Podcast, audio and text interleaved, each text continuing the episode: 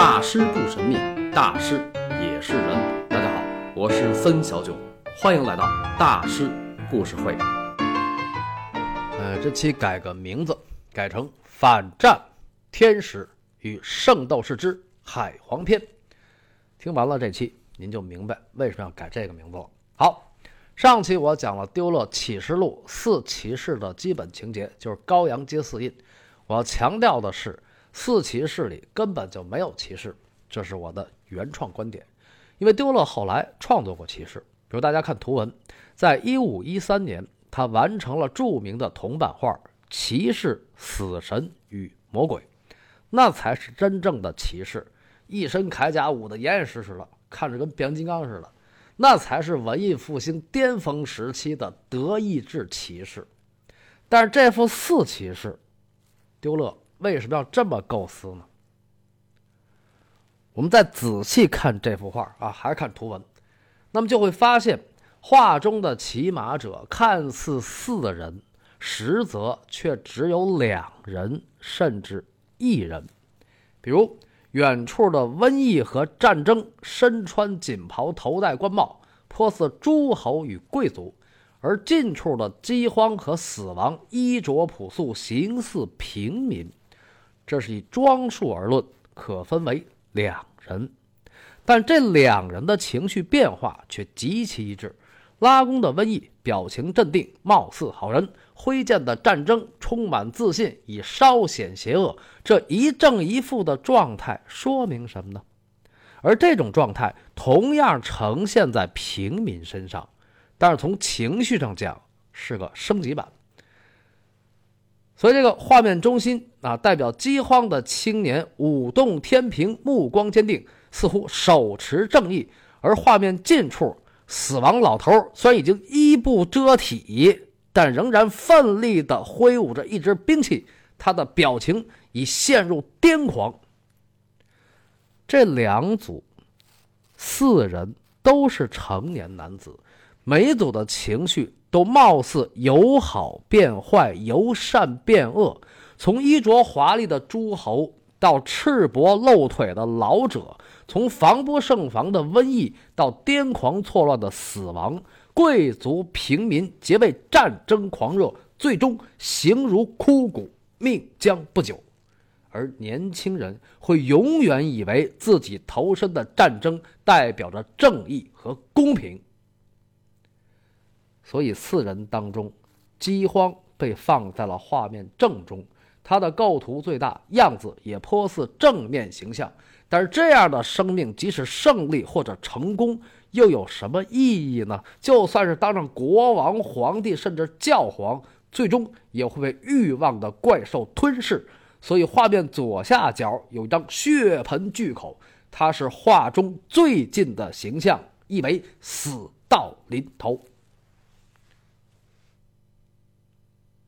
那丢勒为何会如此设计呢？作为一个虔诚的基督徒，面对圣经的最后一卷《启示录》，难道他会恶搞上帝的神谕吗？可是我又分明看到了他的悲悯。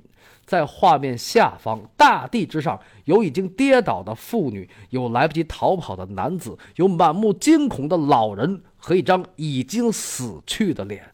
他们的面孔善良而无辜，但是灾难到来，却只能任其蹂躏和践踏。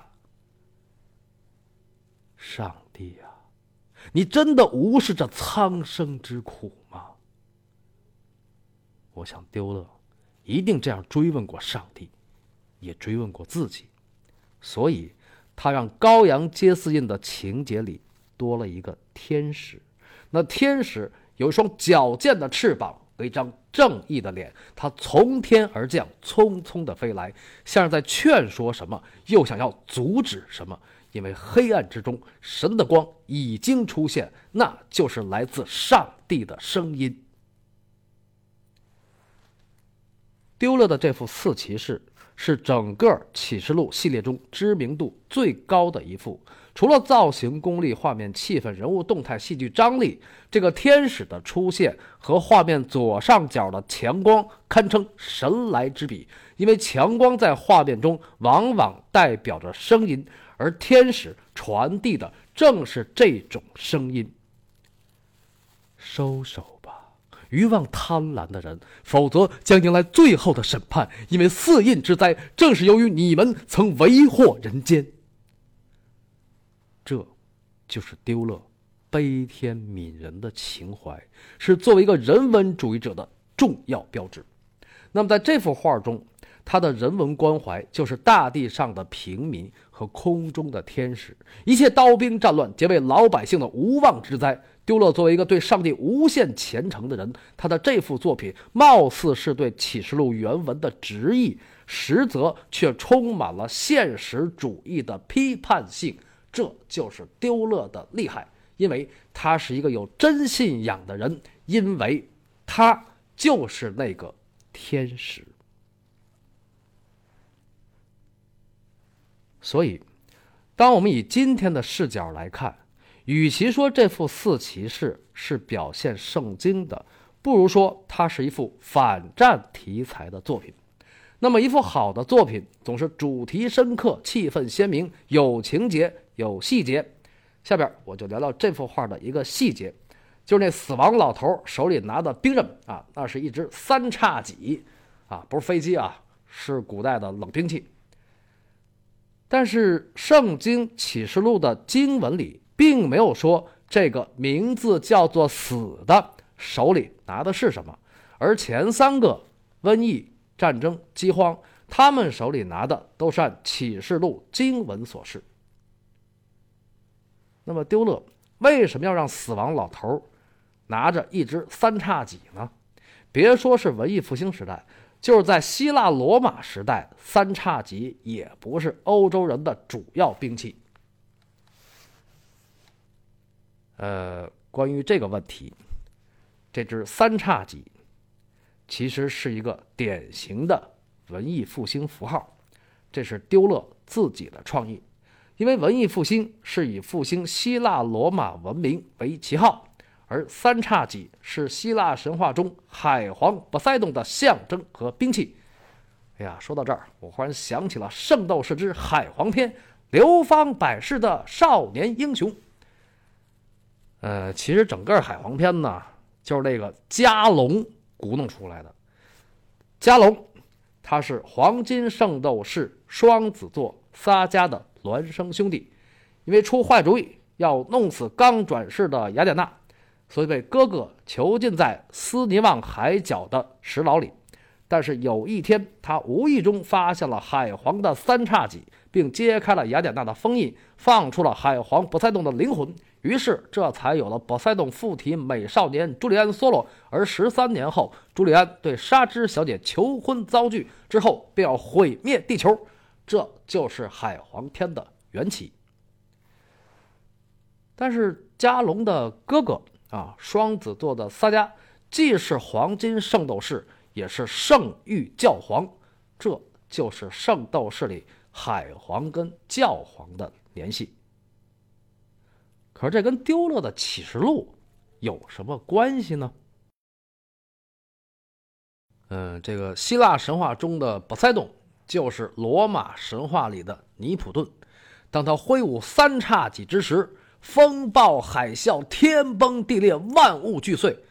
而圣经上虽然没有写第四印被揭开后骑灰马的手持一支三叉戟，但启示录里接着说：揭开第五印，冤魂呼喊；揭开第六印。地动山摇，星辰坠落，太阳变黑，圆月变红，羔羊揭开第七印，天地万物被毁灭三分之一。三分之一啊！波塞冬掌管的正是宇宙的三分之一，而且他不光是海皇海神，同时也是地震之神。因为希腊神话诞生的东地中海地区正好在欧亚地震带上，所以揭开第六印地动山摇，说的也是波塞冬。于是，丢勒就让死亡老头拿了一支三叉戟，这是他把基督教本土化的一个重要支点啊。当然啊，按这个逻辑，揭开第五印，冤魂呼喊，说的应该是冥王哈迪斯，对吧？但这事儿我就不琢磨了啊。那么在希腊神话中，宙斯、波塞冬、哈迪斯是三兄弟，宙斯是老大，掌管天空；波塞冬掌管海洋。哈迪斯掌管冥界啊，就是按咱们中国话说阴曹地府。那么对于大地，这哥仨各有三分之一的权利。我觉得在这副四骑士里，丢勒通过一把三叉戟把死亡老头跟海皇波塞冬联系起来，从而将基督教本土化，这是整个文艺复兴艺术的重要特点之一。因为基督教产生于西亚。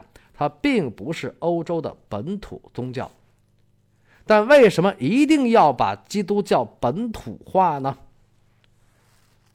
呃，这个原因太多了，但是从一个艺术家的角度和一个平民老百姓的角度来讲，就是为了对这个世界有信心。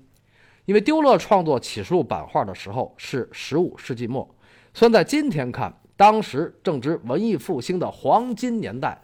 但那时候的欧洲其实是一片末日景象，比如纽伦堡的瘟疫，比如神圣罗马帝国境内冲突不断，还有意大利战争。可是从中世纪到文艺复兴结束，这罗马教皇可一直是整个欧洲名义上的老大呀。用电影《封神》里的话说，就是天下共主。所以。这副四骑士里表现的种种灾难，包括死亡老头拿着的海皇三叉戟，这事儿不能说跟教皇没有关系吧？尤其当时那届教皇啊，亚历山大六世，这个人大家还记得吗？亚历山大六世，我在高更系列的开头提到过，他是文艺复兴时期最臭名昭著的教皇，来自。波吉亚家族，波吉亚家族是史上第一个黑道家族。这个家族有种祖传毒药叫坎特雷拉。那么亚历山大六世在位期间，各种腐败、淫乱、谋杀、毒杀充斥着整个罗马教廷。虽然他有卓越的政绩，比如1493年划定了教皇子午线，但是。这么一个品行恶劣的教皇，欧罗巴名义上的一把手，那丢了这副四骑士，是不是在影射他呢？而十六世纪初，德国又为什么会爆发宗教改革呢？所谓宗教改革，就是冲着罗马教廷去的。虽然当时亚历山大六世已经死了十几年了，所以丢勒在十五世纪末创作《启示录》这套版画。不仅仅是为了宣传圣经，更重要的是他的批判态度，因为他要将意大利文艺复兴的精神融入德意志民族这片贫穷落后的土地。为了这个目标，他准备了好久好久。丢勒的启示录版画系列全套一共十六幅，除了其中一幅是作于一五一一年，其余的。都是在一四九六年到一四九八年陆陆续续的完成的。当一四九八年十五幅启示录版画一经问世，立刻火爆纽伦堡，随即迅速传遍整个神圣罗马帝国，之后又传到了法国、意大利、西班牙。凡天主教所至之处，这套信仰之作无不大受欢迎。于是，十五世纪末，这个不到三十岁的德意志艺术青年。荣登欧洲一线大师之列，但是除了大师这个称谓，我觉得换一种说法，对于今天的我们来理解丢勒，其实更为贴切。那么这个说法是什么呢？请听下集《文艺复兴的动漫之王》。